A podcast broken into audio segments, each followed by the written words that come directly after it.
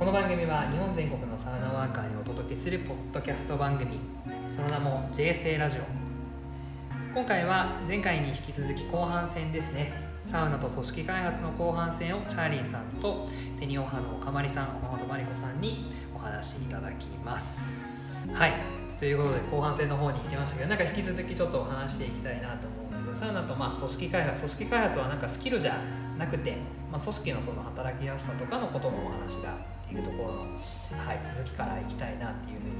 思ってるんですけどそのさ組織において組織開発においてこう組織も何でしょう5人ぐらいのこう部署ちっちゃめの部署と例えば10人20人とか多分営業さんとかだったらめちゃめちゃ大きかったりするかなと思うんですけど、やっぱそこのこう大きい小さいみたいなところでやっぱ難しさとかも変わってくるんですか？だいぶ変わりますよね。うん、そうですね。まあ、ただその大きい組織も要は分解していくと2人1組の集合体だったりするわけですよね。なので組織開発って扱う時にどこの単位でこの2人を変えるのかこの3人1組を変えるのか、はい、この10人をどの単位で変えるのかっていうところでもちょっとまたアプローチが変わってきたり。なるほど。うんキングダムでいうとこのあの 5, 5ですね あの5人の五兵長がいてその上になんか百人称みたいなのがいて、ね、そこのところのどこどこをこう変えるべきかみたいな感じのところなんです、うん、なんかその組織開発じゃなんかこうちょっと悪い循環が起きてるなみたいな感じが多分人事の HR の方にとって見えた時にそのアプローチとしてなんかそこに、まあ、事前にそのサウナがあった場合サウナがあった場合はそんなにこう悪いことが起きなかったりするものなのかかその後対処療法としてのこうサウナっていうアプローチがあったりするのかってなんかどどうなんですか？こう実際の現場で言うと。どうですか？難しいですねそれはね。対処療法として あの 事前にサウナ行っといたから揉め事が起きないかって言われたらそれはちょっと残念ながらないんですけど まあただなんかその何か問題とか起きた時に、まあ、あの私なんかやっぱ男性のメンバーとかだったら一緒にサウナ連れて行って、はい、そこで話したりはしますよね。うん、でやっぱり明らかにあ今あの、ね、こういうあの沐浴してくださいっていうあのご時世なんであれなんですけど、結構昔なんかはもうサウナ室に自分たちしかいない時はちょっとまあ会話なんかもしたりして。はいでそうするとやっぱり明らかにオフィスでしない話とかしてくるんですよ。いやそれやっぱりもう裸これ間違いないです裸の開放感で。めっちゃ面白い。私なんかよくある評価のフィードバックなんかはあのサウナ室で男性の方から これでも本当にあのサウナサウナのその役職者の方は100%そうですよね。うん、なんかもういいのはね、もう10分で後腐れなく。確かに。でも全て水に流す。汗と一緒に流す。文字通り。話もやってますね。この話ももう後腐れなくやっていく。っていう、そうするとまた次の日からお互いご機嫌に働きたいみたいなところありますよね、なるほどなるほど。いいですね。なんか私もあのもう本当その何でしたっけ？チャーリーさん名言をぜひ。名言言わせようとして服と一緒に肩書きも脱ぐ。そうです。服と一緒に肩書きも脱ぐ。もうこれ最高だと思うんですけどあの裸になるってことって人間の本能としてやっぱすごく怖いことなんですよね。なんですけどあの同じ条件にやっぱり、ね、あの服も全部脱ぎ捨てて肩書きも持っていけないので脱ぎ捨ててパソコンも脱ぎ捨ててって同じ条件になるっていうことってすごくなんでしょう危険な弱い状態になるっていうこと自体がいろんなものを取っ払ってる行為になるじゃないですかでその中で何か話すっていうのって、まあ、本音が出やすいっていうのもあるし弱みも出しやすいなので体の線も全部出してるんでっていうのがあの物理的に何でしょうね安全な状態になってるなって丸腰の状態になってるなって思いますね。それからあの私はあのお客様先の、えーと、メンタルケアの問題にご支援することが多いんですけどあの私が面談しているそのちょっとパワハラを受けてますとか会社でしんどいですっていう方となんかふと雑談でサウナがって話になったらなんか連れてってもらっていいですかみたいなことあるんですよ。何度もあったんですコロナの前って。で物は試しだからすごく気持ちよくなるから行きましょうって連れてったらその悩んでたことがもうどうでもよくなっちゃうみたいな現象ってやっぱ起きてて何もしなくてもサウナ行ってご自分で対話してくれるだけで、うんと、ああの上司のことはこう捉えようとか、えっと、自分の中でこういうふうに思ってしまう癖があるってことに気づいたみたいなことを なんかこの3セットぐらいしたらご本人がなんかすっきりした顔で「分かりましたもう転職活動します」みたいになったりするんですよ。なのでその組織の中でなんとかっていうちょっと違うかもしれませんけど一人一人の悩み自体のは結構あのもう取り扱えるかなって思ってます、サウナに行って出てくることで自分なりになんか何かがすっきりして出てくるというかはあるかなって思いました。確かに確かに。なんかこうマンツーマンの話とかそのいざじゃあサウナに一緒に行ければこうすごい解決できるものだとかいざ行ってくれてさえすればなんかこうすごい、まあ、いわゆるこうキーパーソンの人もニコニコ仕事できたりとかその普通のあの僕たちみたいな社員もこうベースがしっかりあのいい状態で仕事に臨めるからポジティブにできるとかあると思うんでけど一方でこう組織でまあダイバーシティでいろんな人の価値観をこう大事にする中において言っては欲しいもののなかなかこう強く進めるのもちょっと違ったりするじゃないですか。なんかその時にこうどういうふうにまあ、本来としては言ってもらった方がなんか良くなるのは目に見えてるので言ってもらいたいと思うんですけどどういうふうにこう何て言うんでしょうこう広げていくか感染させていくかみたいな感じのってなんかこうやられたこととか含めてなんかもしこうアイデアがあればぜひ多分聞きたい人もいるだろうなと思って。そうですよね強要はできないですもんね。そうですよね、まあ、なんかやっぱりね先ほどちょっとあの前にも話してたんですけどやっぱりその会社の中で制度としてまあそういうの入れ込んでいくですとか、まあ、あのサウナ行ったら補助貸すよみたいなものですとかね。あとはやっぱりその組織の中にじわじわあの広げていくんだったらなんかその各部門にサウナアンバサダーみたいな人を作っていって、えー、その人をちょっと各部門のねインフルエンサーみたいな人をアサインしてその人からこうじわじわじわと広げていってもらうみたいな。もあるかもしれないですね。やっぱりどこの誰かがわからない人から勧められるよりは、やっぱりちょっとね、ね、自分の身近にいてちょっと気の許せる人が、ちょっといいから行ってみないって言われた方がなんかこうとっつきやすいっていうのもあるんで。確かにちょっと全部自分でやろうとしないでそういうアンバサダー作って、はい、広げていくみたいなのあると思いますね。なんか私はあの正直何でもいいと思うんですよね、はい、あのサウナじゃなくても、はい、その人がこう自分のコンディションとかを整えたり、はい、こうしんどいことがあった時でもこうリセットできる場だったり気持ちよくなれる場だったら何でもいいと思うので何でもいいと思いますよって言います。別にサウナじゃなくても何でもいいと思いますよ。でもあなたのそのしんどいのとか悩みとかをあのなんて言うんでしょうね。そのままにせずにもう少し楽になっていいんじゃないですかっていうことは経営者の方にも一般の社員の方にも言いますね。で何かそういうツールありますかって聞いた時に「いやカラオケとかですかね」とか「寝るですかね」とかって言われるんですけどなんか違うことしてみたらどうですかって言ってちなみにまあ私はサウナなんですけど って言ってなんかすごいニコニコしてる私はみたいな。必殺。なるほど。って言うとなんか興味持ってくださる方とか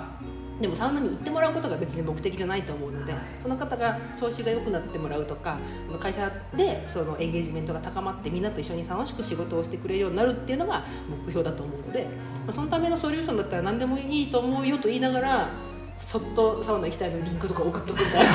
ちなみにおつお住まいの近くだとこれがありますね。3か所ぐらい送っときますね。とりあえず住まい聞きますよ。ねそうそうえちなみにどこどこですか？あなるほどみたいな。そこでしたらいいとこありますとか言って送っとくみたいなそしたら後日ね行きましたとかってレポートくださるんですよね。いやけど今のかまりさんの話すごいそうだなと思っていてあの本当に結論が言うと何でもいいと思うんですよ、はいはい、でただ一方でじゃあ先ほどもちょっとお話したじゃあサウナと同じような条件を実現できるもの何何かって実はすごい今すごい真剣に考えていて、うん、すごい真剣に考えて。これあのビジネスの文脈であるところから相談をされていてあのそういったサウナと同じような効果を出したいと。ただ一方でどうしてもサウナが苦手な人もいると、はい、じゃあ同じようなものを再現するのにどんなことが考えられるみたいなところを、結構ここ最近真面目に考えてるんですけど。なかなかサウナの代替になるようなものが ちょっと今のところ見つかってないですね。なんか個人的にはなんかその代替になるものなんですけど登山。ああ私結構好きですなんか結構こうまあちょっとお金がかかったりとかっていうところはあるんですけどすごいサウナに最近似てるなと思っていて登る過程がサウナなんですね。登っていくところがこうサウナでこうちょっと辛い汗かいたりとかして辛いとかあるんですけどももちろん体力的な差があったりするんでなんか差が出ちゃうのはあるかもしれないんですけど、で頂上に着いた時がもう水風呂なんですよ。最高の景色でこう今までのやつが全部なくなるんですね、での、まあ、頂上に登るまでの間に小屋とかあるんでそこでご飯食べたりももちろんできるんですけど、うん、それはなんかこうイオンウォーターみたいな。なんか途中の水分補給みたいな感じで。でその後にあの頂上で食べるご飯っていうのがもう本当に死ぬほどマークって、う。んうん、でなんかそれがこう結構あの休憩みたいな外気浴みたいなところはなんか登山はちょっといいなっていうふうには思ったりはしてめっちゃ共感をしていてなぜなら私が登山とサウナが好きなんですね。そう。ですね全く同じです。であの自分の自分の足足だけと向き合うみたいな状態。そのサウナの中で自分の体の厚さと呼吸とこう心臓の音と向き合ってる時とその山の目の前のこの足,、ね、足場どこにしようかってこう無心で歩いてる時って完全にあのマインドフルネスに入っててゾーンに入っててすごく他のことを考えられない。特に山なんて仕事のこととか考えながら歩いてたら落ちるじゃないですか。やばいみたいな。すごくわかりますでそのそのちょっと汗かいてしんどい思いをして上上に行った時のかはあみたいな感じはすごいですあのなんかこう開放感とい。ろんなものがこうなくなっていく感じはすごく似てるなって思ってます。ただ費用がめっちゃかかるっていう。まあそうですね。あんまり本格的すぎるとね、うん、そうですねわかりますすごく。あの動的マインドフルネスなんですよね両方とも。あの瞑想とか座禅とかそういうのと違って体動かしながらあのゾーンに入っていくっていうので全く頭の中で起きてることは一緒なので私はあの座禅組むとか苦手なんで、はいはい、あの動きながらふわってなりたいタイプなので多分そこは一緒だと思います、うん、なるほど。そっちの方が専門なんで一応私 ねじゃあ、ね、高尾山に登ってあの麓のところでサウナに入るのが理想あのねそれやばいです。やばい。やばい。です。まだやったことない僕それこそトレイルランやってる。ああ勝ちですね。トレイルランを完全に高尾山の周りのこう人があんまり少ないところ走って、うん、18キロとか20キロぐらい走るんですけど走って最終的には極楽湯もうね整ってその後立川でホルモンを食べる。あセット最高な間違いない。セットですね。それでちょっとだんだんやっぱサウナのサウナ好きからするとみんなこっちのサウナの話にちょっと今。ちょっともっとまたちょっと組織開発の話すみません。次出しを戻させていただくんですけどこうお二方から見てその岡丸さんは外からでチャーリーさんは中から見て明らかにそのサウナーがいる組織、となんかこう会社の中でもその何個かこうちっちゃい組織に分かれた時にサウナが多い方の組織はやっぱりその組織開発の観点でやっぱ空気良くてこうパフォーマンスも上がっているものなのかどうなんだろうと思ったりするんですけどいかがですか？どうですか？チャーリーさん。うんそんなサンプル数多くないですけど、はい。はい、私の見てる限りやっぱりそういう傾向はあると思いますよね、やっぱりこうサウナ入ってる人ってフットワーク軽い人も多いしそうするとやっぱりこう横のつながりもそういう人って多いんですよね、はいやっぱりうちの中でもよくあの見てるんですけどもそのパフォーマンスとその横のネットワークの相関性見ると、はいはい、まあこれも容易に想像つくんですけど、はい、他部門とか、うん、他の部署とかもやり取りとかネットワーク多い人ほどパフォーマンス高いんですよ。でそれもあ紛れもない事実でじゃあそれをどこで作り出してるかっていうとサウナ部の中で作り出してるわけなんですよね。なのでそこを一つこう大きなあのポイントとして挙げられるかなと思いますけどね。話めっちゃ自分にも身に染みたのが僕転職を最近前よくしがちなので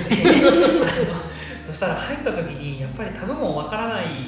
んですけど、うんうん、なんかその時にこうサウナがサウナ部とかの集まりとかそういうのがあるとこう容易にどんどんつながっていくので、うんうん、めちゃめちゃ仕事しやすくなるなっていうのは今のお話聞いててめちゃくちゃ思いました。ね、ですよね僕はあのね子供の頃あのあの父親の仕事の関係で引っ越しが多かったんですけど、はいはいはい。まあ、本当にねサッカーやってたおかげでもうサッカーボール1個あればすぐ友達できるんですよどこ行ってももうそれがそんなに近いのかなと思って今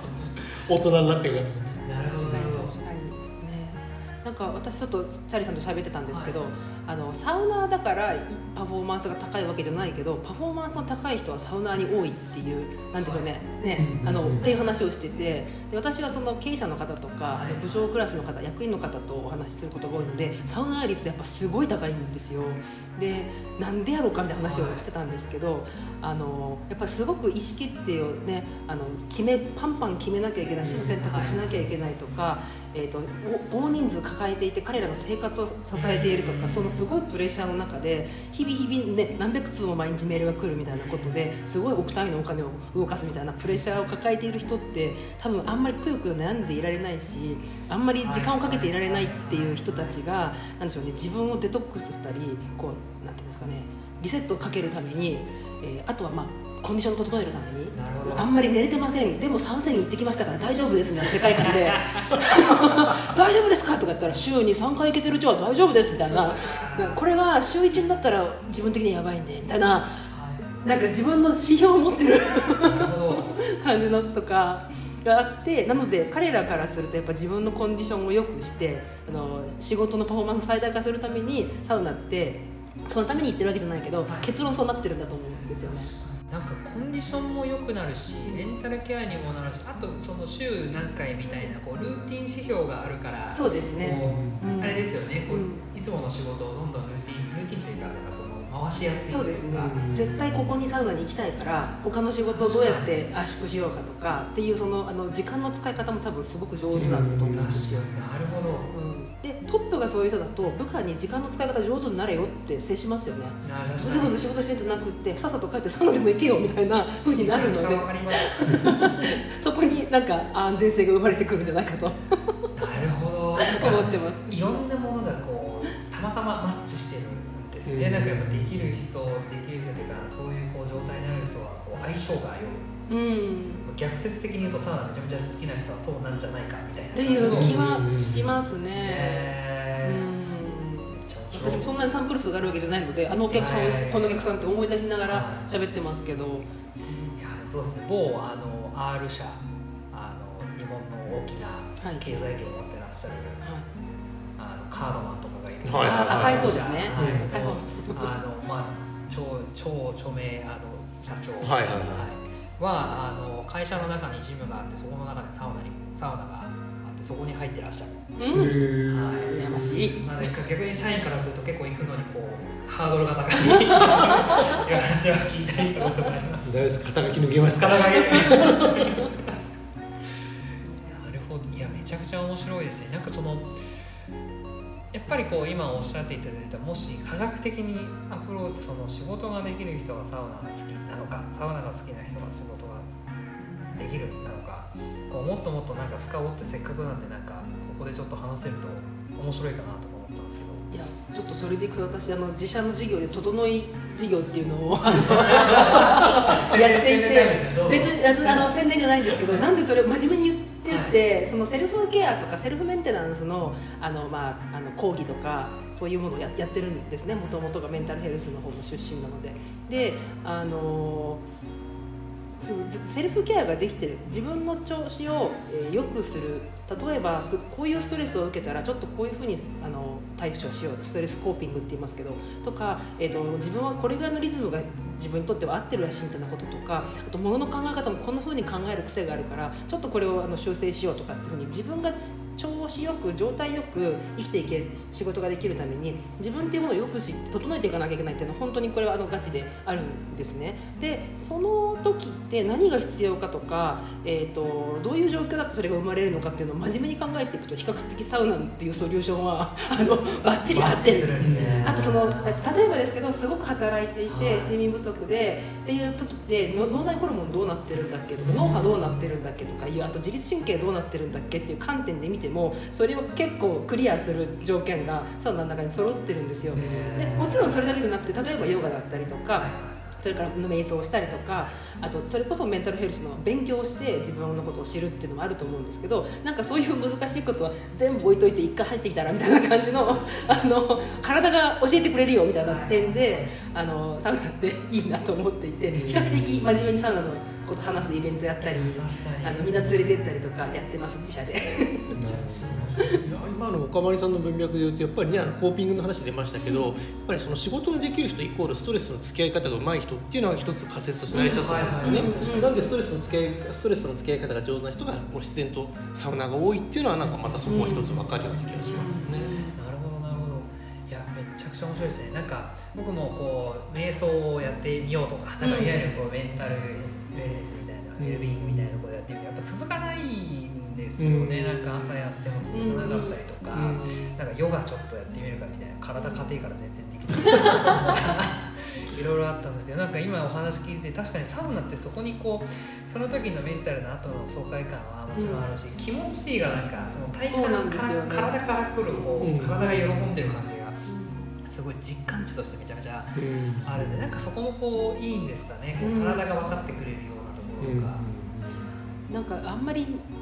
人間ってというかなんでしょうね。自分の体の状態にだけに意識を向けることってないですよね。ないです。うん、なのであのよく研修とか経営者の方とかにもやっても自分が辛いこととか気づいてない人がすごい多いんですよ、ものすごいプレッシャーですごい辛い状況にあって傍から見てると大変ですよねって感じなのにいや全然大丈夫ですみたいな方ってすごく多くてそういう人が部下をこうぶっつぶっつしたりするじゃないですか。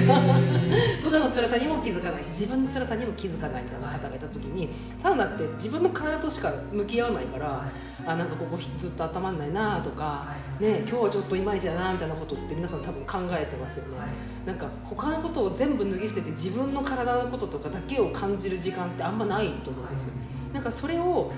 やってみるとその後も何でしょうね自分に対するセンサーが高まると思うんですよね、ちょっと疲れてきたからサウナ行こうなんか考え事したいからちょっとサウナ行こうかなみたいな感じになりません？多分そういうその自分にアンテナを立てるっていうことのそのスキャニングって言うんですけどボディスキャンとかメンタルスキャニングの力がつくんだと思うんです、うん、それはなんか女性の方は比較的あのね、体が不調が、ね、多かったりするのでスキャニング能力高いんですけど男性ってなかなかする機会ないなと思っていて。なるほど。だからね男性には特にサウナが必要だと思います。気づいてないですよね。気づいてない。すごい辛いとか言えないし。そうですよね、なんかどうしてもこう内省いわゆるこう内省時間が全くない状態で、もう通知はどんどん飛んでくるわ、でも外のことばっかりやっちゃって、でも確かに女性の方が内省が多いみたいなところがめちゃくちゃ面白いですしそれをこう仕事でやっぱりその内省の時間を作りましょうとかってやっぱり言われても難しいですよね。そうですよ競争競争言えない競争社会ですしね。そうですよね、そんなことしてらんないじゃないですか。だったらもう仕事の外でもいいからその内政かつ気持ちいいサウナをうまく使って内政の時間をじゃあ作ってくださいっていうのを自然的にこう体感ベースでやった方が良いんですね、うん、良いんじゃないかな。あと技術もいらないです ね。技術も大したお金もいらないしユニフォームもいらないし。ていうか脱ぐしみたいな。750円でいけますね。本当安上がりですね。ねえ。めちゃくちゃ面白いです、なんか今のこうお話聞いてて例えばなんか我々都会で仕事をしているじゃないですか。でそれで今なんか昨今こうあのリモートワークで田舎に移住して仕事をするとか、うん、なんかたくさんあると思うんですけどその田舎に行けば行くほどなんかどうしても自然近くなるので、うん、比較的なんて言うんでしょうこう外界よりはちょっとケアされる部分があったりすると思うんですけど、やっぱ都会でめちゃくちゃ働くのと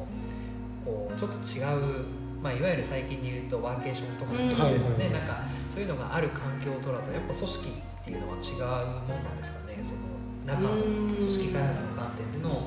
空気の良さみたいな。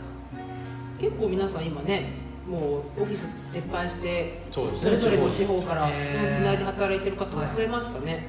うん、でもあのやっぱり精神的ななんか満足度みたいな高いなと思いますけどね。それをなかできない我々は都会の田舎を作るためにサウナに行ってるみたいな。そそれはあるじゃないですかね。そうですよね。だからじねこう都会の中だとない火とか水とか、はい、そういうものに触れに行くんですよね、うん、結局ね、なるほどね。そうですね。人を取り戻しに行ってるんです、ね、人を取り戻しにそうなんです。今めっちゃそう思いました、うん、ね。自然を取り戻し五感を取り戻し。ね。うん。なんかよくニュートラルにす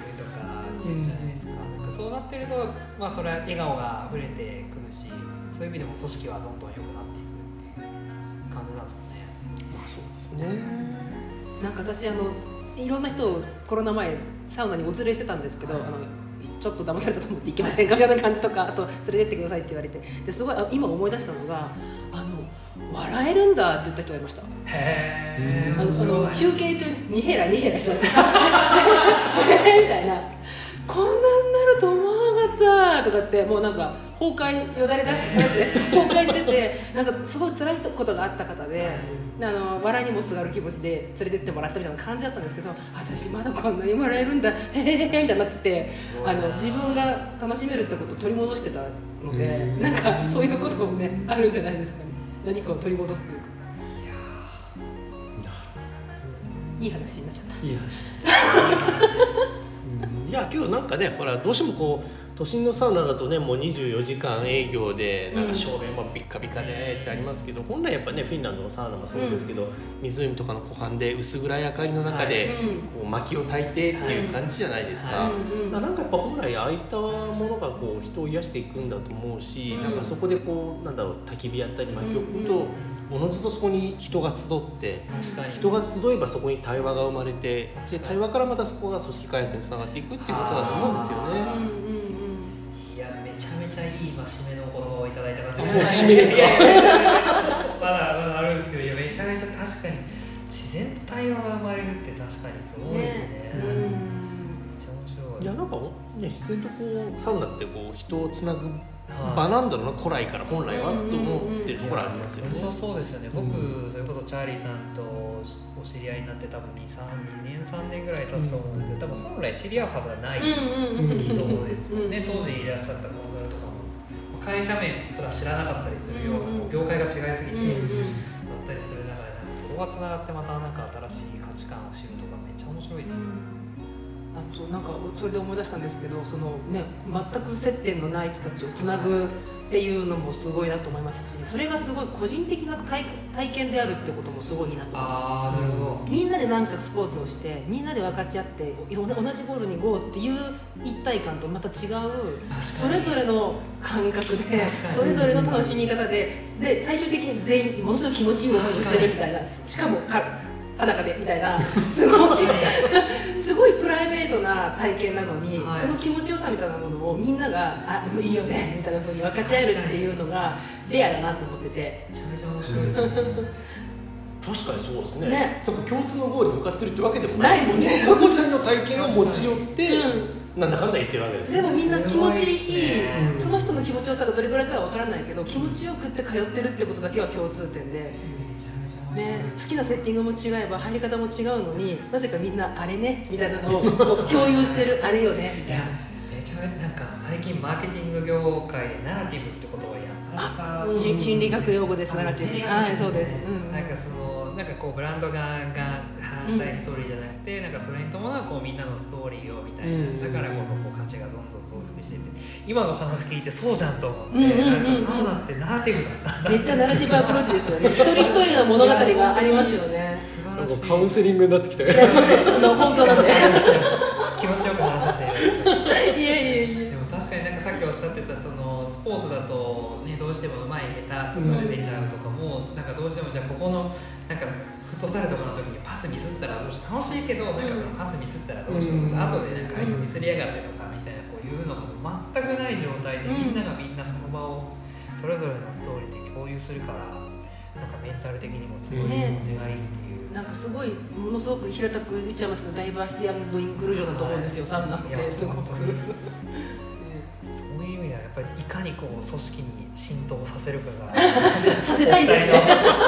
させたいさせたいですね。なんかどうしてもねこう組織開発の観点において良さそうですね確かに。ね得難いあのものだと思いますね。うんですね。そうだからこそさっきの話になっちゃうんですけどどうしてもやっぱりサウナは入れないんですっていう人がいるのも事実なのではいでね、じゃあこれと同じ効能を生み出せるものは何かないのかということを研究してる。研究してる、まあ、なんかわかんないけど私も噛みたいです。一枚絡みたいです。研究。ちなみにこう条件で言うと、まあ、その比較的身近であってまあコスト的にもまあそこまであの1回まあ2000円ぐらいなものであってちゃんとメンタル的にもこうなんでしょうこうちゃんと安定するとニュートラルに戻れるような感じの、で身体的なこうスキルとかはまあ伴ってもいいけど別に伴わない方がよりベター。そうですね、うんうんうんそれおすすめのものが僕あるんです何です。登山以外にもまだあった。いやサウナです。まさかの。ないですね。でも本当におっしゃる通りないですね。一周回ってきちゃう。確かにサウナヨガとかになってくるんですかね。やっぱ女性とかだと。ねヨガもすごい気持ちいいですけどね。ね、うんうん、何でもいいと思いつつね、うん、それ見つけられたらねすごいかなと思って、うんうん、考えてるんですけどね真面目に。なかなか難しいですね。いい感じにお時間も、はい、はい、なってきたので、はい、次回はその新しい何かについて話す。か 結局サウナとじゃないんでじゃあちょっとなんか最後にお一言ずつ、はい、いただければなというふうに思うんですけど、まあ、今日のご感想とかなんか今後チャーリーさんのサウナと組織開発人生において えー、はいあの今日はすみません。ありがとうございます。楽しくお話できました。あの今日はあの、ね、お二人といろいろと対話させていただいて改めてこうサウナの持つ効能というかねあの企業とかその会社におけるこうサウナの功罪みたいなものを認識することができたのでちょっと引き続きまた突き詰めていきたいなというふうに思います。はいどうも今日はありがとうございました。ありがとうございましたなんかちゃんとした締めをされていてはい私はあの私はそうですねあの引き続き私自身がサウナーで非常に機嫌がいい人であるっていうことをあのあの歩く広告塔のようにですねうろうろしていくことでなんかちょっと苦手だと思ってたけどやってみようかなとかあのあの人いつもサウナのステッカーつけて歩いてるけどちょっとってなってくれる人を増やすっていう草の根活動であの少しでもみんながそれぞれの気持ちよさで、ね、自分を整える方法をなんか広げていってみんながハッピーに組織もハッピーにっていうのにあの役に立てたらいいなと思って引き続きニコニコしながらサウナに行こうと思いますっていう決意表明じゃないですか。すいません。ありがとうございます。やっぱ今日いや本当毎回めちゃくちゃ面白いんですよ。毎回いろんな話聞けて面白いんですけどやっぱこう自分ごとにすごい一番近いんで今日また面白かったですね。ありがとうありがとうございました。ありがとうございました。第3回の、えっと、サウナと組織開発チャーリーさんとテニオ派の岡本真理子さんの対談はこちらで終了とさせていただきます。はい。引き続き皆様よろしくお願いします。はいありがとうございました